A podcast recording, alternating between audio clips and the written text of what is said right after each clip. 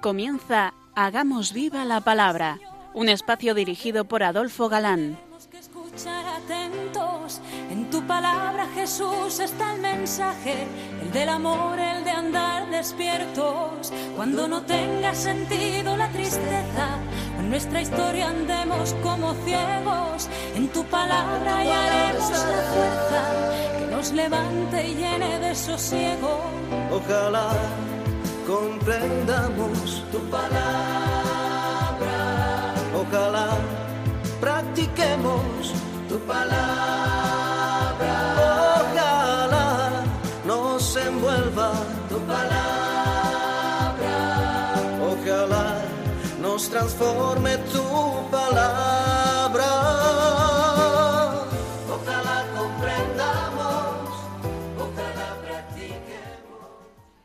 Hola amigos, bienvenidos al programa Hagamos viva la palabra. Estamos ante ustedes Katy González. Adolfo Galán. y Ana García. Y es para nosotros un placer estar ante estos micrófonos de nuevo para compartir este tiempo en vuestra compañía, intentando, como dice el título de nuestro programa, hacer vida la revelación contenida en la Biblia, hacer viva la palabra. Bienvenidos a este espacio, que si tiene algún valor es por vuestra escucha, por vuestro fiel seguimiento quincena a quincena. Dejábamos pendiente, la pasada emisión, el tercero y último capítulo de esta carta segunda a los de Tesalónica, donde encontramos una serie de exhortaciones morales que es todo un plan de vida. Empezamos leyendo. Finalmente, hermanos, orad por nosotros, para que la palabra del Señor siga propagándose y queriendo gloria, como entre vosotros, y para que nos veamos libres de los hombres perversos y malignos, porque la fe no es de todos. Fiel es el Señor, Él os afianzará y os guardará del maligno. En cuanto a vosotros, tenemos plena confianza en el Señor de que cumplís y cumpliréis cuanto os mandamos. Que el Señor guíe vuestros corazones hacia el amor de Dios y la tentación, tenacidad de Cristo, perdón. Nadie como Pablo enseñaba que hay un solo mediador, Jesucristo. Lo veremos en su momento. Y no obstante pide medien a favor de la eficacia de su labor. Y para eso pide oraciones. Como estudiaremos esto en su momento con más detalle, lo dejamos por ahora aparcado, sabiendo que no puede haber contradicción en lo que siendo Jesús único mediador y única causa eficiente, podamos pedir que medien por nosotros con oraciones. No de todos es la fe. También de esto ya hemos hablado. La fe es un don de Dios, es una virtud teologal, pero no es de cuantos se niegan a recibirla. Por supuesto que la mente de Pablo está el que son los que se niegan a recibirla por mm, eh, oposición culpable, es decir, porque quieren. Y también, como hemos escuchado, anima a vivir confiadamente, sabiendo que si el maligno es poderoso, es el mismo Señor quien nos confirma y nos libra de él. Pero escuchemos el contexto de lo que habíamos antici- anticipado al comenzar esta epístola, sobre todo aquel repetido después de los siglos, quien no trabaje no coma. Hermanos, os mandamos en nombre del Señor Jesucristo que os apartéis de todo hermano que viva desordenadamente y no según la tradición que, que de nosotros recibisteis. Ya sabéis vosotros cómo debéis imitarnos, pues estando entre vosotros no vivimos desordenadamente, ni comimos de balde el pan de nadie, sino que de día y noche con fatiga y cansancio trabajamos para no ser una carga a ninguno de vosotros, no porque no tengamos derecho, sino por daros en nosotros un modelo que imitar. Además, cuando estábamos entre vosotros, os mandábamos esto, si alguno no quiere trabajar, que tampoco coma, porque nos hemos enterado que hay entre vosotros algunos que viven desordenadamente, sin trabajar nada, pero metiéndose en todo. A esos les mandamos que los exhortamos en el Señor Jesucristo a que trabajen con sosiego para comer su propio pan. Repitamos que a esos que se refiere, hermanos que viven fuera del orden, son los mismos citados de la primera carta. Yo creo que no se puede decir más, o se puede decir más o menos alto, pero más claro imposible. Este es San Pablo, y ya le vamos conociendo mejor. Habla claro y transparente, y lo que es más importante para nosotros en nuestros días, implicándose, mojándose con el ejemplo de su vida. En el pasaje que sigue se observa como una especie de excomunión. Vosotros, hermanos, no os canséis de hacer el bien. Si alguno no obedece a lo que os decimos en esta carta, a ese señaladle y no tratéis con él, para que se avergüence. Pero no lo miréis como enemigo, sino amonestadle como hermano. No os juntéis con él, dice, pero corrigiendo como hermano que es, dice también. Un admirable equilibrio de autoridad y moderación en el trato, algo carente en general en nuestro mundo. Ser testigos, tratando con amor y no con exclusión. Y Pablo os recuerda que, aun con derecho que tiene a vivir de la comunidad, de él mismo es la doctrina de que el que vive, sirve al altar, participen en el altar, vivan del Evangelio, ya lo veremos con más detalle en la próxima carta, que será la de los Corintios, les dice que trabajó para ganarse el sustento, por darles ejemplo. Y leemos el final de la carta en el que, como os habíamos anticipado, de que la firma es de su puño y letra del mismo Pablo. El resto, sin duda, lo escribió un amanuense o fue dictado a un amanuense. Que él, el Señor de la paz, os conceda la paz siempre y en todos los órdenes. El Señor sea con todos vosotros. El saludo va de mi mano, Pablo. Esta la firma en todas mis cartas. Así escribo. La gracia de nuestro Señor Jesucristo sea con todos vosotros. Y con esto, queridos oyentes, terminamos las dos cartas de Tesalonicenses. Los dos primeros escritos de todo el Nuevo Testamento, ojo, antes que los Evangelios, antes que Hechos, antes que nada fueron estas dos cartas a los de Tesalónica.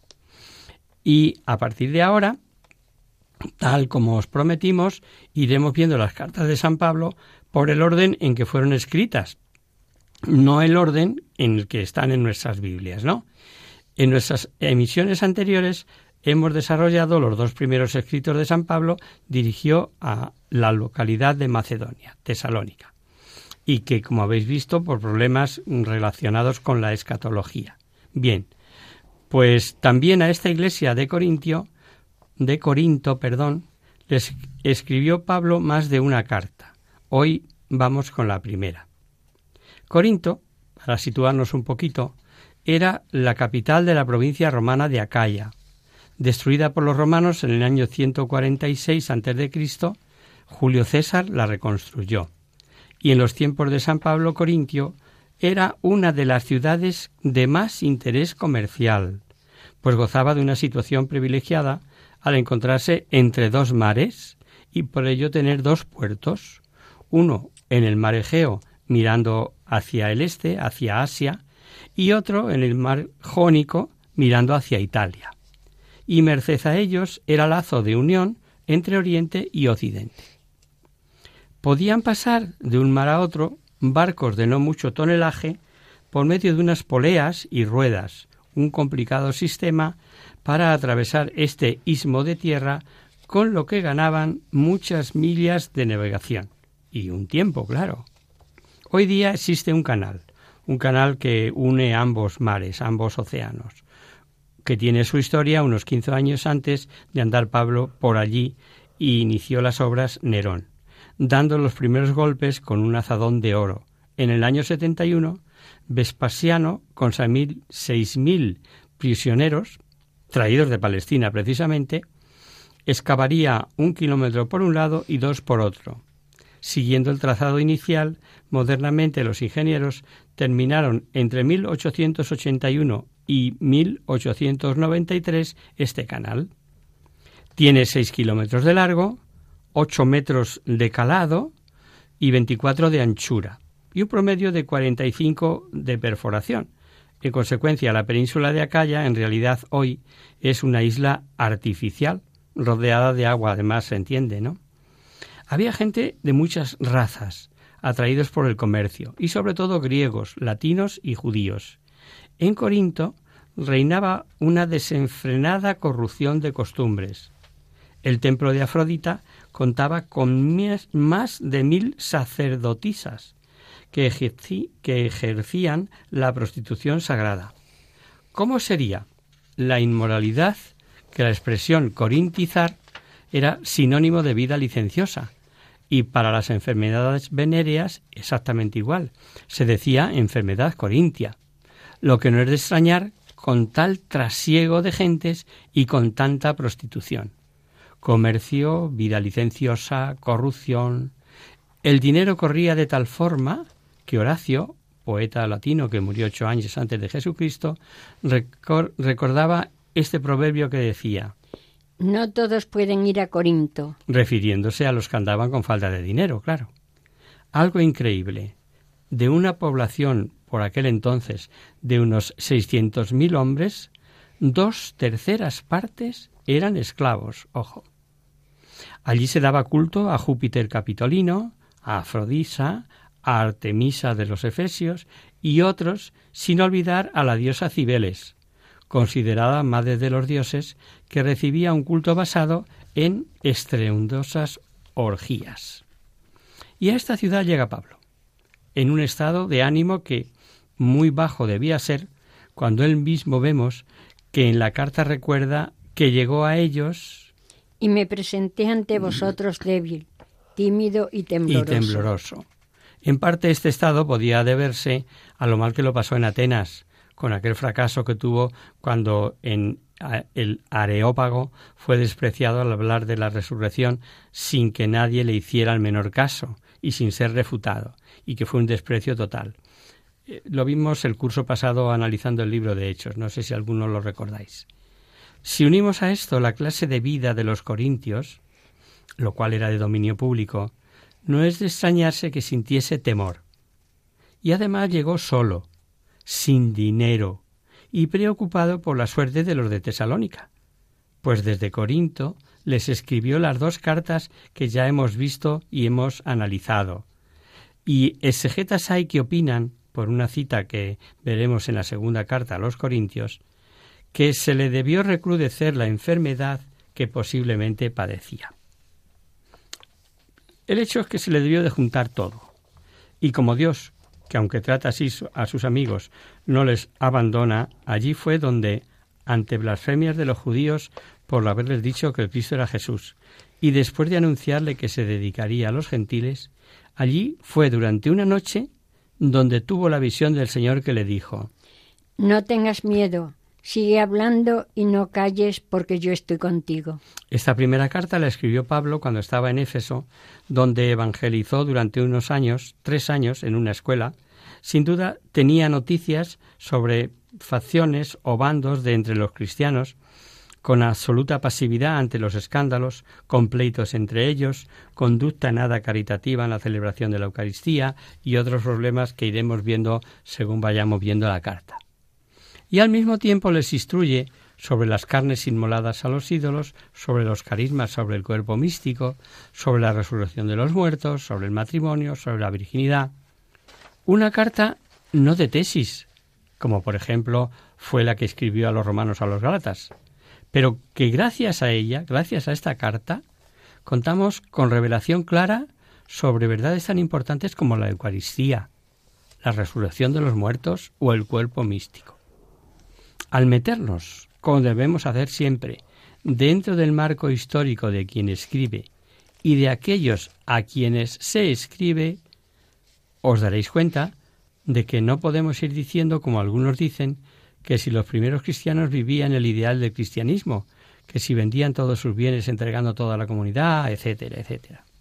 Cierto que en San Lucas y en Hechos de los Apóstoles habla de estas perfecciones, pero no como conducta ideal vivida y generalizada, y menos aún como cosa obligatoria, sino más bien como conducta deseable, deseable para todos, y que fue más conseguido en la primera pequeña comunidad que lo facilitaba al ser pocos y no había problemas. Y hecho este breve preámbulo, vamos ya con la primera carta de los Corintios en sí. Digo llamada primera carta porque cabe la posibilidad de que antes de esta, Pablo ya les hubiese escrito otra carta que de ser así se perdió y que veremos en el capítulo quinto, porque hace mención de esta posible carta. Leamos el saludo. Pablo, llamado apóstol de Cristo Jesús por la voluntad de Dios y sostener el hermano a la iglesia de Dios que está en Corinto, a los santificados en Cristo Jesús, llamado a ser santos en cuanto en cualquier lugar invocan el nombre de Jesucristo, nuestro Señor, de nombre y de ellos gracias a vosotros y paz de parte de Dios, Padre nuestro y del Señor Jesucristo. Ya se nota en el saludo que Pablo eh, sufría por las divisiones que allí había y antes del eh, saludo habitual y el deseo de gracia y paz, les dice como, como recordatorio, como recordándosele, que él es apóstol de Jesucristo y llamado por voluntad de Dios. Cita a Sóstenes, del que no sabemos nada, y como parece ser conocido de los corintios, pudo ser el cristiano que les llevó noticias. Interesante que diga a los corintios, santificados en Jesús y llamados a ser santos, porque santificados en Cristo todos somos santos, no todos santos canonizados, obviamente. Ni son los santos los que nunca cayeron, sino los que siempre se levantaron. Si os parece, hacemos ahora una breve pausa, un pequeño descanso en la palabra.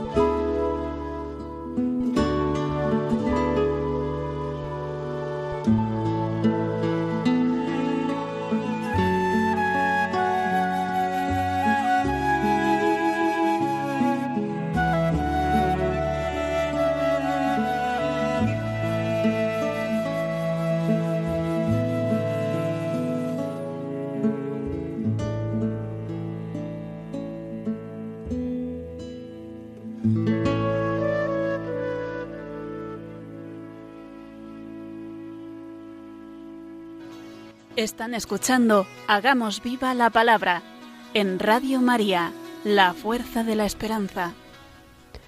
Amigos, de nuevo con vosotros tras este breve descanso musical.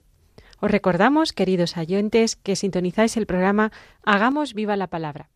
Si queréis contactar con nosotros vía correo postal, lo podéis hacer a Radio María, Paseo Lanceros número 2, primera planta 28024 de Madrid y si lo preferís, al correo electrónico hagamos viva la palabra arroba radiomaria.es.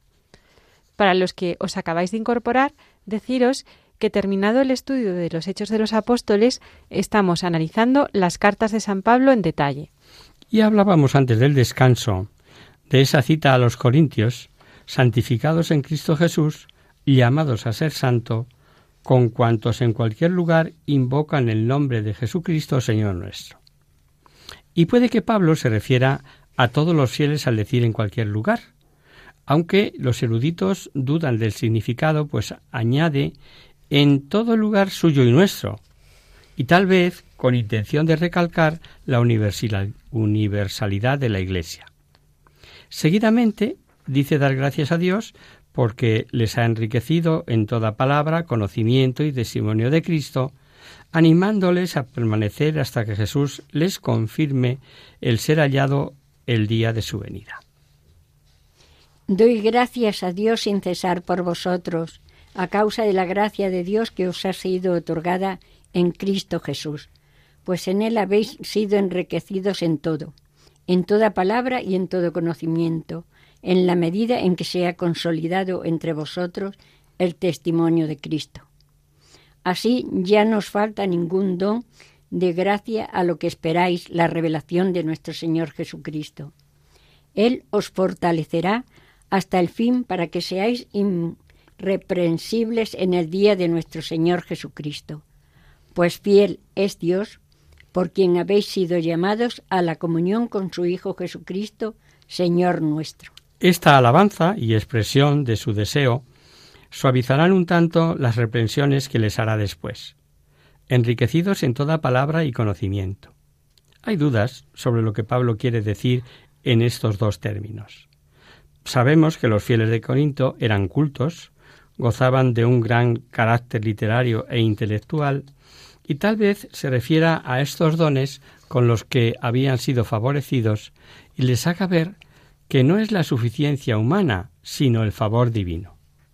Además de esto, en el capítulo 14 veremos que Pablo da por hecho importantes carismas a los cristianos de Corinto, pues les dice que cada uno tenga su salmo, su instrucción, su revelación, su discurso en lenguas, su interpretación, etc. Ya llegaremos a ello. E inmediatamente se lanza Pablo a corregir abusos, comenzando por los bandos o partidos en que estaba dividida la comunidad. Os conjuro, hermanos, por el nombre de nuestro Señor Jesucristo, a que tengáis todos un mismo hablar, y no haya entre vosotros divisiones. Antes bien, estéis unidos en una mentalidad y un mismo juicio. Porque, hermanos míos, estoy informado de vosotros, por los de Chloe, que existe discordia entre vosotros. Me refiero a que cada uno de vosotros dice, yo soy de Pablo, yo de Apolo, yo de Cefa, yo de Cristo, ¿Está dividido Cristo? ¿Acaso fue Pablo crucificado por vosotros? ¿O habéis sido bautizados en el nombre de Pablo? Doy gracias a Dios por no haber bautizado a ninguno de vosotros fuera de Crispo y Gallo. Así nadie puede decir que habéis sido bautizado en mi nombre. Así, ah, también bauticé a la familia de Estefanas. Por lo demás, no creo haber bautizado a ningún otro. Y aquí vemos que la Iglesia que es santa, sin mancha, que por ello puede santificar, que tiene en sus manos el cuerpo y la sangre de Cristo, está formada por humanos y cuenta con pecadores. Asunto grave y es sumamente importante saber que no se trataba de cismas o de diferencias de fe en las verdades reveladas, sino de grupos que acaban como rivales por tener preferencia por este o por aquel evangelizador. Un detalle de que no era problema de fe. Es en el comienzo de la carta dice Pablo a la iglesia de Dios en Corinto, luego única iglesia, no era problema de cismas. Y menciona cuatro partidos, que se cubren con cuatro jefes distintos, Pablo, Apolo, Cefas y Cristo. Los de Pablo podían ser aquellos convertidos por San Pablo y con buena natural le profesaban sumo afecto, aunque algunos dudan porque Pablo no se presenta como el que les bautizó. Incluso en el texto no lo ha dicho con claridad. Eh, se acuerda de los que había bautizado y uno que se le olvida lo dice después, ¿no? Los de Apolo serían aquellos que preferían al erudito alejandrino y al que, pese a su erudición, le tuvieron que mejorar su instrucción, su instrucción perdón, sobre Cristo Aquila y Priscila, un matrimonio seglar, según sabemos por hechos de los apóstoles, pero que sin duda era por su elocuencia preferido por no pocos corintios, que posiblemente le consideraban de una mayor talla cultural. Los de Pedro podrían ser los cristianos llegados de Palestina, afectos a Pedro y hasta podían presumir de haber conocido a Jesucristo y haber sido catequizados por el que era el Roca, el Cefas, Pedro, ¿no? Más difícil saber es quiénes eran y por qué se llamaban de Cristo, por lo que algunos autores suponen que no se trata de un partido propiamente, sino de aquellos que enemigos de partidos decían ser solamente de Cristo y otros opinan que podían tratarse de judíos convertidos que por haber conocido a Jesucristo personalmente se consideraban más informados sobre el pensamiento de Jesucristo. La condena de San Pablo contra toda división y partidismo entre quienes profesan la misma fe no deja lugar a dudas. Y la razón es propia de Pablo. ¿Está dividido Cristo? ¿Ha sido Pablo crucificado? O sea, si solo hay un Jesucristo y es de todos y para todos, que nos ha redimido a todos, es absolutamente y totalmente absurdo andar con divisiones y banderías. Y, y seguidamente nos introduce en la sabiduría del mundo y la sabiduría de la cruz. Vamos a leer, es el pasaje un poquito largo, pero lo vamos a seguir todo. Porque no me envió Cristo a bautizar, sino a predicar el Evangelio, y no con palabras sabias, para no desvirtuar la cruz de Cristo, pues la predicación de la cruz es una necedad para los que se pierden, mas para los que se salvan, para nosotros, es fuerza de Dios, porque dice la Escritura, destruiré la sabiduría de los sabios e inutilizaré la inteligencia de los inteligentes. ¿Dónde está el sabio? ¿Dónde está el docto? ¿Dónde el sofista de este mundo? ¿Acaso no entonteció Dios la sabiduría del mundo? De hecho, como el mundo mediante su propia sabiduría no conoció a Dios en su divina sabiduría, quiso Dios salvar a los creyentes mediante la necedad de la predicación. Así, mientras los judíos piden señales y los griegos buscan sabiduría, nosotros predicamos a un Cristo crucificado. Escándalo para los judíos, necedad para los gentiles, mas para los llamados, los mismos judíos que griegos, un Cristo, fuerza de Dios y sabiduría de Dios, porque la necedad divina es más sabia que la sabiduría de los hombres, y la debilidad divina más fuerte que la fuerza de los hombres. Sin duda que cuando hay divisiones es que no se ha entendido el mensaje de Jesucristo. El Evangelio no recibe fuerza por artes retóricas, la fuerza está en la cruz de Cristo, muerto y resucitado. No interesa en su predicación artificios retóricos. Y ahí radica esa distinción que hace el apóstol entre sabiduría humana y sabiduría divina. San Pablo, sin duda, al escribir a los Corintios, no olvidó el fracaso de Atenas, donde lo preparó él todo bajo el aspecto filosófico y literario, y allí vio más claro que Dios no ha de salvar al mundo con sabiduría humana. También hoy no pocos evangelizadores vemos como en ese afán de predicar con sabiduría humana y el fruto es el caso, eh, es escaso, perdón. Y el texto da la clave.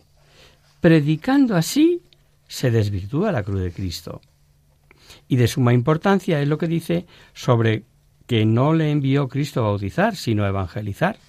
No es que no sepa la importancia y la necesidad del bautismo, sino que para ciertas funciones de catequesis, incluso de bautizar, podrían servirse de auxiliares. Y para recalcar que sólo la cruz es poder de Dios, aunque parezca necedad, a quienes se pierden, nos remite a una cita de Isaías, que la vamos a leer. Por eso he aquí que yo digo, sigo haciendo maravillas con ese pueblo, haciendo portentosas maravillas, perderé la sabiduría de sus sabios y eclipsaré el entendimiento de sus entendidos. Esta cita, en su sentido literal, se refiere a la liberación de Jerusalén en tiempos de Sennacherib. Dios les había prometido auxilio y estando la ciudad sitiada, los jefes políticos y religiosos prefirieron la ayuda del imperio egipcio y es el profeta el que les dice que Dios ayudará, pero no con la ciencia usada por los humanos jefes. Buena lección, buena lección que ha de valer para todos los tiempos y sin duda que San Pablo lo recuerda para que tengamos presente siempre que Dios realiza sus planes según su providencia divina y no según los medios humanos. Y cabe preguntar, ¿tenemos en cuenta esta realidad a la hora de hacer apostolado? Entonces eran los judíos los que pedían señales y los griegos quienes buscaban sabiduría humana. ¿Y hoy quién? Pues los sabios autosuficientes, los que creen que es la ciencia, el progreso, el dominio de las leyes de la naturaleza, son los que viven materializados y empecatados, los que niegan por no ver señales. Pero las señales que piden cínicamente, pensando que no pueden darse para justificar así su vida personal. Y entre ellos hemos de predicar a Cristo. Y este crucificado, aunque parezca escándalo a unos y necedad a otros. El versículo 25 lo dice todo. La locura de Dios es más sabia que los hombres y la flaqueza de Dios más poderosa que los hombres. ¿Verdad que es interesante? Escándalo, locura, poder, sabiduría de Dios. Ahí los diversos sentimientos de los hombres. Locura de Dios, locura por la que se estableció, se abolió la esclavitud, el despotismo, la siranía. Locura, locura de Dios, que ensalza la pobreza voluntaria en la vida, a favor de las necesitadas, necesitados, yendo a pasar sus vacaciones, por ejemplo, a Etiopía o a Senegal para atender a infectados de sida y de lepra. Locura a la que se entregan en perpetua virginidad para darse de lleno a Dios y a los hermanos tantas almas, mártires, héroes, almas incontestables. Claro, que a uno le parece locura y a otros les escandaliza, pero que supera a unos y a otros. Y se ve por lo escuchado que los primeros cristianos de Corinto no eran precisamente ni muy ricos, ni muy sabios, ni muy nobles, pero les advierte que Dios elige la flaqueza y lo plebeyo para confundir a sabios y poderosos.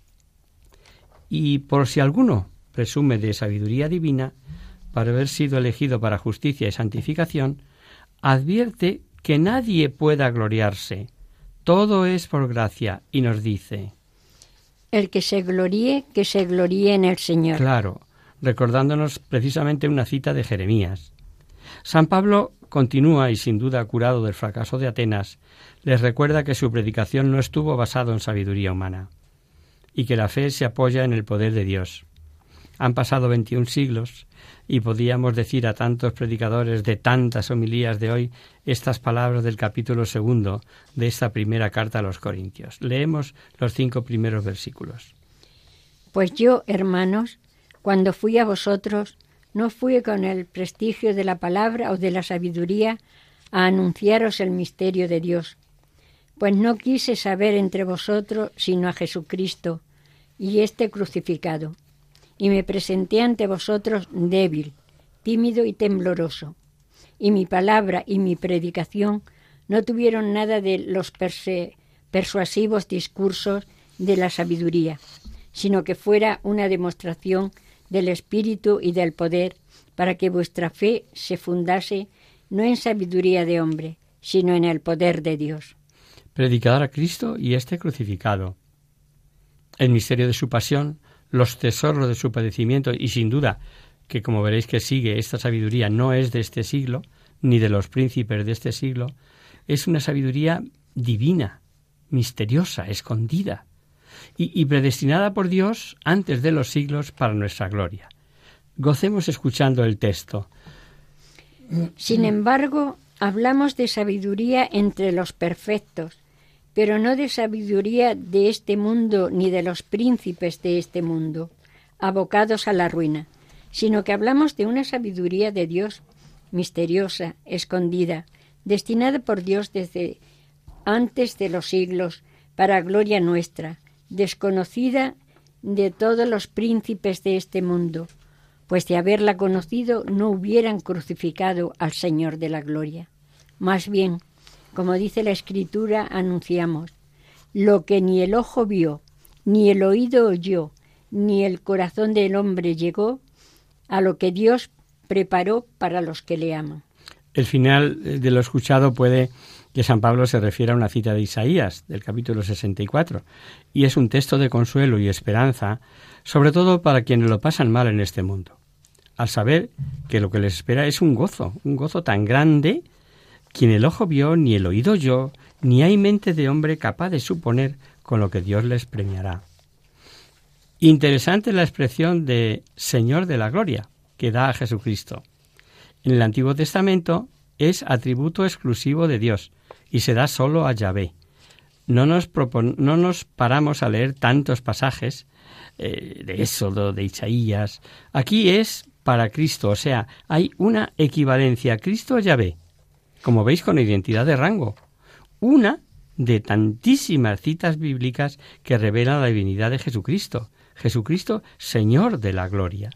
¿Dónde? Vamos a recordar este salmo.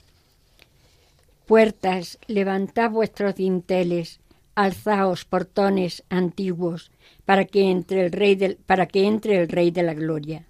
¿Quién es ese rey de gloria? Yahvé el fuerte, el valiente. Yahvé, valiente en la batalla. Puertas, levantad vuestros dinteles, alzaos portones antiguos, para que entre el Rey de la Gloria. ¿Quién es ese Rey de Gloria? Yahvé Sebaot, él es el Rey de la Gloria. Ya es típico de San Pablo, como sin pretenderlo expresamente, sino con ocasión de otras cosas o como algo puntual, la cantidad de doctrina que arroja. Bueno, el tiempo en radio vuela, queridos oyentes. Aquí lo, retomaremos el próximo día, si Dios quiere.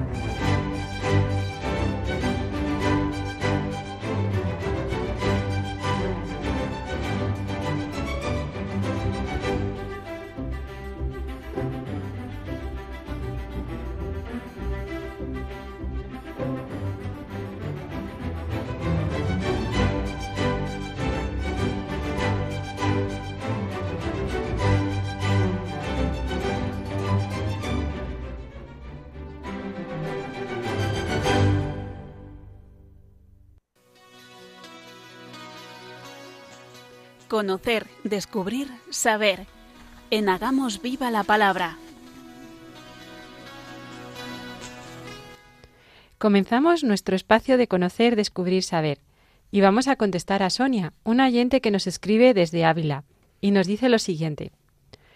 Queridos amigos de Hagamos Viva la Palabra, me llamo Sonia y os escribo desde un pueblo de Ávila donde he pasado la Semana Santa. Os oigo asiduamente, pues cuando no puedo en directo os busco en el podcast. Os escribo para ver si me podéis ayudar a dar respuesta a un familiar mío, muy buena persona, pero que cuando le he invitado estos días a participar en los oficios, me dice que él es católico pero no practicante. A mí me parece que es simple comodidad. ¿Qué le puedo decir? Muchas gracias anticipadas y firma Sonia. Hola Sonia. La respuesta de tu familiar es un tópico y un contrasentido en sí mismo. Ser católico no es solo estar bautizado y creer en Dios, sino también responder con obras a lo que Dios nos ha revelado. Te vamos a aportar algunas ideas eh, por si te sirven, como si pensáramos en voz alta contigo. Su fe es pura teoría y se refugia en lo que cree que es una buena excusa para quitarse de encima las responsabilidades que el ser cristiano implica. La fe no se limita a sentimientos, ni a escoger algunas obras buenas según nuestro gusto. Creer implica obediencia a todo lo que Dios ha revelado. Ni vale decir que porque no robas ni matas, ni cometes adulterio, ni eres un mentiroso, ya está todo solucionado. ¿Qué haces además de no cometer tales pecados? ¿Los has aceptado en familiares o otras personas eh, diciendo, por ejemplo, que cada uno es libre de hacer lo que le parezca? ¿Pensamos alguna vez en los pecados de omisión?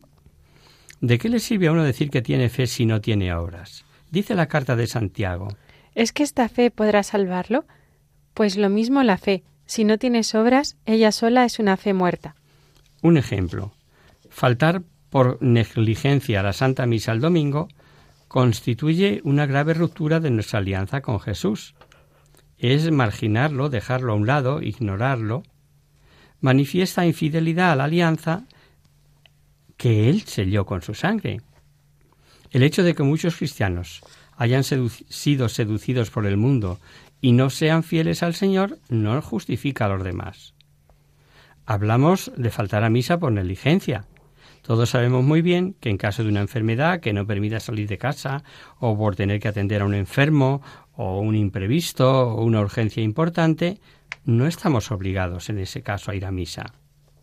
Montarse una moralidad propia, basada en lo que está de moda y todos hacen, y pensar que porque todos lo hacen tú también puedes hacerlo, es una barbaridad. Y es una traición a quien nos dio los diez mandamientos para cumplirlos, y no para acomodarlos a nuestro gusto. Cuando decimos que somos practicantes, no estamos asumiendo que somos ya santos.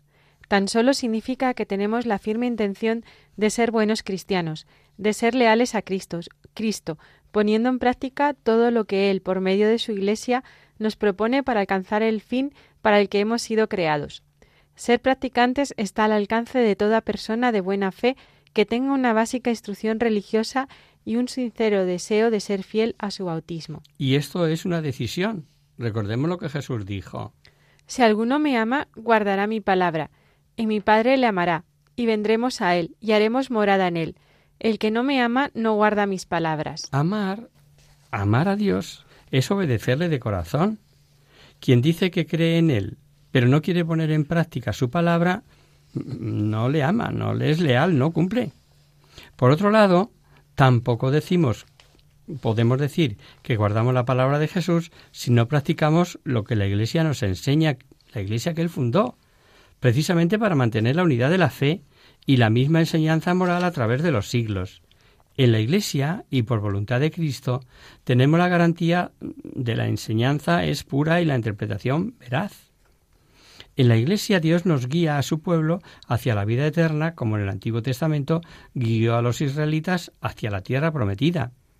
Si nos separamos de la Iglesia, seríamos eh, como un israelita, si vale el ejemplo, que se hubiese separado de Israel para buscar a Dios en solitario por el desierto. Y sabemos muy bien a dónde se llega en solitario por el desierto. Te separas de la Iglesia cuando dices que crees sin practicar. Por otro lado, sabemos que en la Iglesia han habido y hay y habrá escándalos. El primero fue Judas. Jesús mismo nos advirtió eso, que vendrían escándalos. Es imposible que no vengan escándalos, pero hay de aquel por quien vienen. Sin embargo, apuesto a que esa no es su razón para no practicar. Tal vez la verdadera razón habría que buscarla más adentro, en su propia conciencia, el día que decidió anteponer la comodidad a su punto de vista a un mandamiento cualquiera que sea que te resulte exagerado, pasado de moda o poco práctico. Y así comenzó a autoconvencerse y decir que bastaba con creer sin practicar. El libro de los Hechos de los Apóstoles nos revela los elementos esenciales de la vida cristiana. Dice así. Acudían asiduamente a la enseñanza de los apóstoles, a la comunidad de vida, a la fracción del pan y a las oraciones. Este era el programa de vida de los primeros cristianos y sigue siéndolo para nosotros después de dos mil años. Este programa se basa en cuatro puntos. Los cristianos querían que se les enseñase para profundizar en su fe. Segundo, se ayudaban mutuamente practicando la caridad. Tercero, tomaban parte en la fracción del pan, que era, como se llamaba entonces, a la misa, y finalmente vivían una vida de oración en común.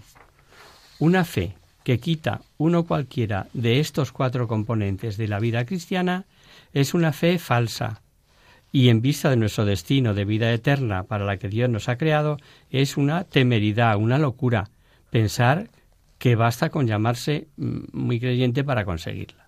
En fin, son pensamientos en voz alta, como te decía, y mm, esperamos que te sirvan. De cualquier modo, no dudes en escribirnos de nuevo si precisas mayor aclaración. Gracias por tu fidelidad al programa, querida Sonia. Y hasta aquí, queridos amigos, el programa de hoy.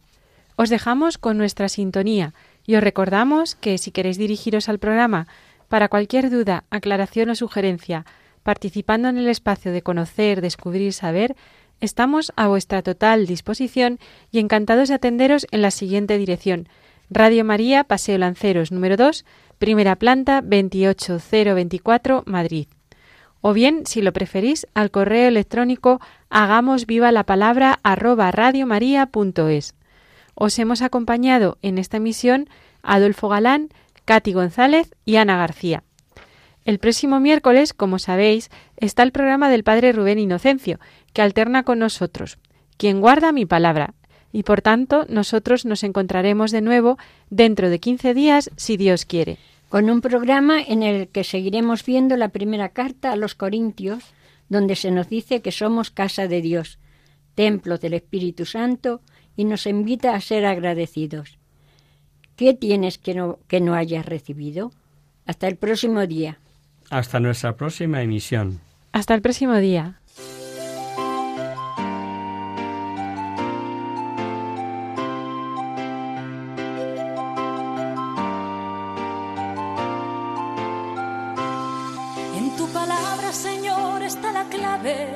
Solo tenemos que escuchar atentos. En tu palabra, Jesús, está el mensaje, el del amor, el de andar despierto. Así concluye Hagamos viva la palabra con Adolfo Galán. Andemos como ciegos, en tu palabra y haremos la fuerza que nos levante y llene de sosiego. Ojalá